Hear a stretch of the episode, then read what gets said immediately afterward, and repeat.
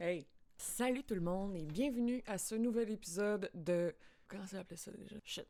Salut tout le monde, bienvenue à ce nouvel épisode de Jouer le jeu de rôle, auparavant La voix de l'aventurier, une série de capsules où je m'intéresse à l'interprétation dans le contexte du jeu de rôle. Dans cette capsule-ci, je m'intéresse particulièrement au maître de jeu comparativement aux autres capsules, mais c'est aussi un outil intéressant pour les joueurs qui souhaitent trouver de meilleures façons de nommer leur personnage joueur. Avant de commencer, je sais qu'il y a de nombreux outils disponibles, particulièrement en ligne, pour pouvoir générer rapidement des noms de personnages fantastiques, je sais. Le but de cette vidéo-ci, c'est de pouvoir s'émanciper un peu de ces outils-là puis de devenir autonome dans sa créativité, OK? On pense que c'est facile, jusqu'à ce qu'on se retrouve dans une situation suivante. Vous êtes dans une taverne, éloignée du village. Elle est entourée d'arbres immenses, presque aussi vieux que la bâtisse en soi. Vous entrez, vous ouvrez les portes, puis l'odeur de levure qui vous prend au nez est presque palpable. Assis dans un coin, il y a un groupe d'alflins, éclairés par la lueur d'une seule chandelle posée au centre de la table en bois pourri. Ils murmurent entre eux, mais leurs petites voix aiguës se rendent malgré eux jusqu'à vos oreilles, puis vous jettent de temps en temps des regards. L'endroit est presque vide, sauf un elfe, assis au bord seul, avec un regard ténébreux, le regard perdu dans ses pensées, puis son verre qui est tout craquelé, rempli d'un liquide transparent. Ah, cool! Ok, euh, je m'approche de l'elfe, je me présente, puis euh, je lui demande euh, Comment est-ce que vous vous appelez, vénérable aventurier? Shit, cet elfe-là a pas rapport. Sont censés aller voir les Haflins puis leur parler du château, là. Dans mes notes, il y avait même pas personne au bar. J'essa- J'essayais juste de remplir la place. Pourquoi j'ai improvisé, là? Aïe, mais c'est sûr qu'ils vont aller voir l'elfe ténébreux à la place des Haflins. Je tombé incapable d'avoir dit ça. Mais y a rien à leur dire, ce gars-là. Y a pas d'histoire, y a pas d'elfe dans ma quest, là. Shit, ça me prend un nom d'elfe. Ah, comment ça sonne, un elfe? Euh, bonjour. Ah, non, c'est pas ça, cette voix-là. C'est pas une voix de même, là. Ah, il m'a-tu demandé comment j'allais ou comment je m'appelais? Oh, je me rappelle plus. Oh my god, tout le monde me regarde. Ah, ça fait combien de temps que je réfléchis, moi, là? Hey, j'ai travaillé pendant un mois sur cette campagne-là, puis le ton est super mystérieux, puis on avait une ambiance de malade, puis là, je suis en train de tout foirer, là, puis... euh, oh my god! Yves... Yves? Uh-huh. Alors, comment diantre éviter de s'humilier en cherchant comment s'appelle le quatrième cousin du vendeur de pommes que vos joueurs veulent donc connaître? Hmm? La préparation. Là, je vous dis pas de créer un arbre généalogique de chacun des ancêtres de tous les figurants des habitants de votre univers, là, il y a toujours bien des limites. Non, je vous présente ici un raccourci afin de pouvoir inventer des noms sur le coup avec une méthode qui va prendre seulement quelques minutes.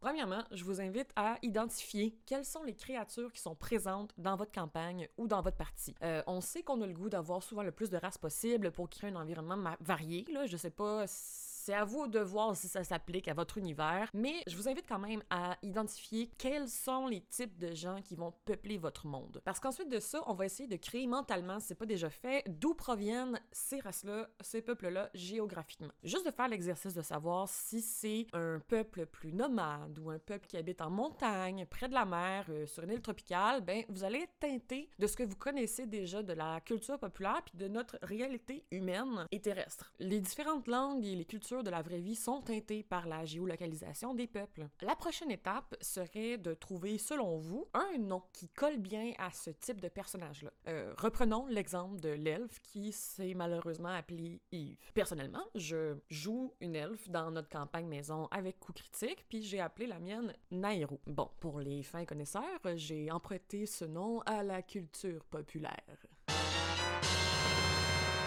Par contre, on peut quand même analyser ce prénom-là et s'en servir pour créer son propre générateur de nom elfique. Attachez-vous bien, ça s'en vient un peu complexe, mais vous allez voir. Donc, Nairo, dépendamment de comment est-ce qu'on le prononce, il va contenir deux ou trois syllabes. Le son yi hmm, peut ou non être compté, comme c'est un iode, on pourrait dire Nairo ou Nairo. Bon, je un peu là, mais pour les besoins de la cause, on va en compter deux, ok? Donc, Nairo. Si je décortique encore un petit peu plus ce nom-là, on a donc consonne, voyelle, iode, le son i, et consonne, voyelle sonore. Ce que je veux dire par voyelle sonore, c'est qu'on l'entend. C'est pas, par exemple, le e muet du mot exemple. Je pourrais donc dire que pour mon univers, la recette est donc de créer un prénom elfique avec deux syllabes et d'utiliser un système de consonne-voyelle iode consonne voyelle sonore. Ça a l'air compliqué, mais vite comme ça, je peux sortir un paquet de noms super rapidement. Soima, Feiti, Moiga, Kaije, Ruiti, Gaivo, et je pourrais continuer encore très longtemps. À ce moment-là, je pourrais m'en noter plusieurs en banque puis avoir ça à portée de main, ou juste me souvenir de la recette puis de pondre des noms comme ça en temps et lieu quand j'en ai besoin. Petite parenthèse, vous êtes bien entendu pas du tout obligé de prendre à la lettre mes conseils. C'est pas tout le monde qui tripe sur la prononciation puis sur la linguistique, autant moi. Euh, mais si vous voulez utiliser une petite partie de cette capsule-là, c'est la suivante. Euh, ajoutez-la bien à votre besace. Ça serait d'utiliser la méthode rapide et efficace d'Astérix. Dans l'univers d'Astérix, c'est simple. Les Gaulois ont des noms qui finissent en X, les Romains ont des noms qui finissent par le son us, et euh, les villes romaines terminent par le son um. On se casse pas la tête, c'est super facilement adaptable à toutes sortes de situations. On a juste à se créer une bande de suffixes et c'est fini. Et enfin, deux Gaulois. Oh, Astérix Yves. Finalement, une autre façon de procéder serait aussi dans le cas de créatures fantastiques avec, comment je pourrais bien dire ça, mettons, une anatomie un peu moins humaine, c'est de s'intéresser à la façon qu'ils ont de faire des sons, de produire des sons avec leur bûche. Par exemple, une race que j'aime beaucoup, c'est les aracocras, des oiseaux géants, ok? Ils ont des becs. Si je pense à un oiseau, je sais que ceux-ci, leur façon de communiquer, c'est de siffler. Je sais, je sais, on pourrait penser que je suis zoologiste, mais non, je ne suis qu'une simple érudit. Donc, ils sifflent, donc ils ont une langue. C'est la seule chose que tu as besoin pour siffler, c'est une langue. Par contre, ils n'ont pas de lèvres, ils ont un bec. Donc les sons labiaux doivent être pas mal plus difficiles à faire. Des sons labiaux, je parle des sons m, v, p. Donc, mettons, j'évite d'utiliser ces sons-là pour leur donner des noms. Qu'est-ce qui me reste? Les consonnes qui se prononcent avec la langue. Ceux qui sont dans le fond du palais. Donc, on a les r, k, g, ch. Et ceux qui sont plus près des dents, les s, ch, n, l.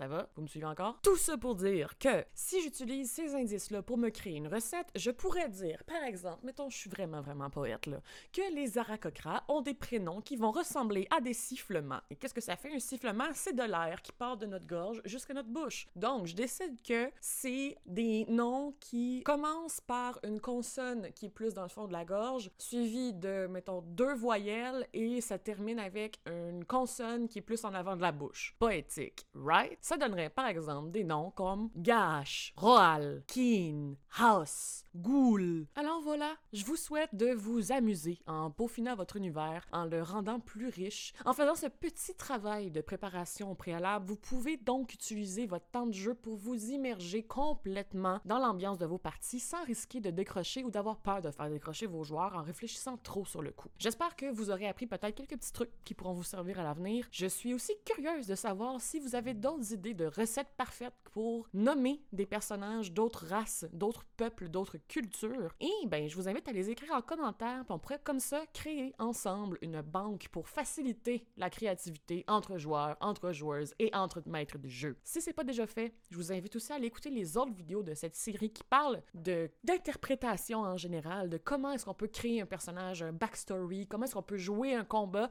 et autres trucs et astuces. Je vous invite aussi à nous suivre sur YouTube, sur euh, toutes les plateformes de podcast, sur Facebook, sur Instagram et si vous êtes très généreux et impatient, sur Patreon pour recevoir tout le contenu qu'on fait à l'avance. Alors, je vous remercie et on se dit à la prochaine. Ciao!